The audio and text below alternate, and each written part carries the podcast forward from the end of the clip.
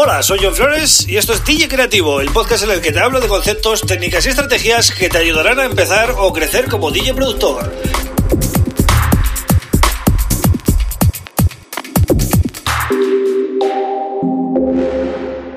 Hola, bienvenido, bienvenida a DJ Creativo. Mi nombre es John Flores y este es el episodio número 96 del podcast. Bueno, el tema de hoy es bastante curioso, ¿no? Porque mm, a mí en su momento pues me, supuso tener que hacer una búsqueda, entonces esto te lo quiero ahorrar y, bueno, por lo menos darte una opción eh, que a mí me ha funcionado muy bien, ¿no? El tema es el siguiente. Si tú quieres hacer una sesión con cuatro decks, con un software como Tractor Pro 3, que es el que yo uso, ¿cuál es el tema de, usar los cuatro decks? Que la mayoría de los controladores que venden, tanto no solo para Tractor, también para Recordbox, eh, y que están bien de precio, es decir, de 300 euros para abajo, pues resulta que solo tienen eh, mezcladores de dos canales y te da la opción de usar un tercer y un cuarto canal, pero haciendo ya el truco, ¿no? De conmutar, de que el 1 pasa al 3 y el 2 pasa al 4. A mí eso no me gusta, ¿vale? Eh, a mí eso me parece un parche y me parece un lío mental. No me gusta, me gusta tener un mezclador en el cual yo vea los cuatro canales con sus cuatro ecualizadores, con sus cuatro faders y que sea pues lo más parecido a, a un mixer de una sala, ¿no? Entonces estuve buscando opciones, incluso me planteé pues comprarme un mezclador, ¿no? Para tener en casa y hacer mis cositas. Yo no soy muy de hacer cosas en casa en cuanto a DJ, porque mm, como soy DJ residente, pincho todos los fines de semana y con eso ya me vale. El equipo que tengo en casa, digamos que es controladores y cosas así, ¿no? Y más enfocado a producción musical. Entonces estuve buscando qué podía tener yo para poder aprovechar los cuatro decks del tractor de una manera sencilla. Entonces em, empecé a buscar y no había nada, no había nada, no había nada, hasta que me di cuenta que hay una opción que es independiente, no es ni de Pioneer, ni de Native Instruments, ni de ninguna de las marcas así habituales, que es eh, el controlador de Alien Hit Sone K2.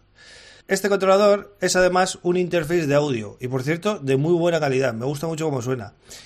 Y además tiene capacidad aparte de, que vamos a tener los cuatro faders y los cuatro las cuatro ecualizaciones de, una por canal y la ganancia, ¿no? Aparte de eso nos aporta la preescucha, que es fundamental para hacer por, por auriculares y otra salida de, mm, de master, otro output de master, ¿no? Por lo tanto, ya tendríamos todo. Tendríamos nuestros cuatro canales con las preescuchas, podríamos hacer preescucha por cascos y tendríamos otra salida para mandar a nuestros altavoces. Es el, el combo ideal, ¿no? Para alguien que quiere algo, mm, bueno, razonable de precio y para tener en casa y, trabajar con software de DJ, ¿no? Y fijaros que digo software de DJ porque puede ser cualquiera. Al ser independiente, eh, ya, digo, es de la marca Allen Heat.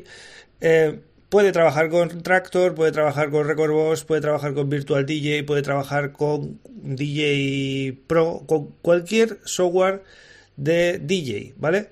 Simplemente tenéis que mapearlo y ya está, ¿vale? Pero tendríais eh, ese mezclador, digamos, para todos ellos. Y además, pues tiene un montón de botones que se pueden mapear a vuestro gusto y tiene páginas. Es decir, puedes eh, mapear incluso varias páginas, de manera que la primera página sea el mezclador, la segunda, pues quizás los efectos. Eso ya a lo gusto de cada uno.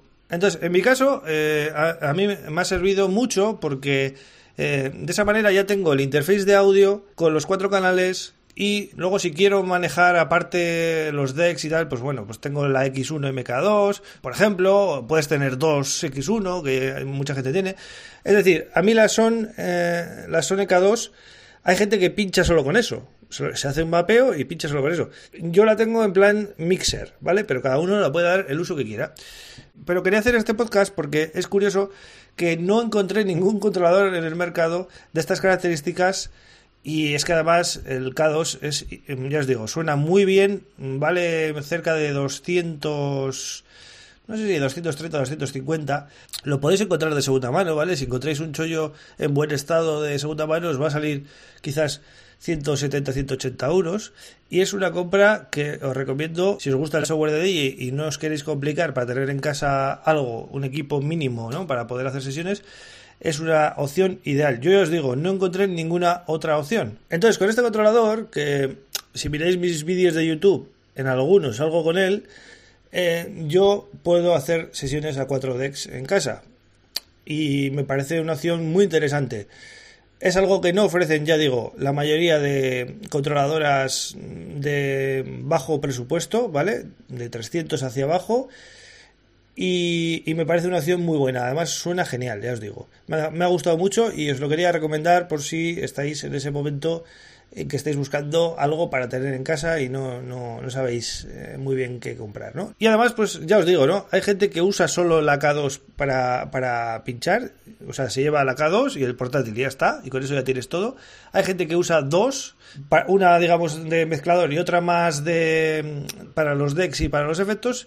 Yo tengo un mapeo para usarla sola, pero también tengo un mapeo en el que solo es un mezclador y aparte uso la X1MK2, la oficial de Tractor Pro o, incluso Machine Jam, ¿no? que también me sirve para controlar Remix Decks, eh, el Steve Sequencer y otras cosas. Entonces ahí os dejo esa recomendación si queréis aprovechar a tope las funcionalidades que os ofrece el software de DJ, cualquiera de ellos y espero que este episodio os ayude con esto. Nada más, suscríbete al podcast, ya lo sabes, en cualquiera de los podcasts habituales, eh, Apple Podcasts, Spotify Podcasts, Google Podcasts o iBox y también en YouTube, ¿vale? En YouTube me estáis dejando bastante feedback, veo que se está viendo en los podcasts, cosa que me alegra. Y nada, échale un vistazo también a mi página web johnflores.pro en la cual puedes, eh, bueno, mirar el contenido, apuntarte al newsletter y además eh, mandarme un email si quieres en el formulario de contacto, ahí eh, me puedes contactar con lo que quieras, ¿vale?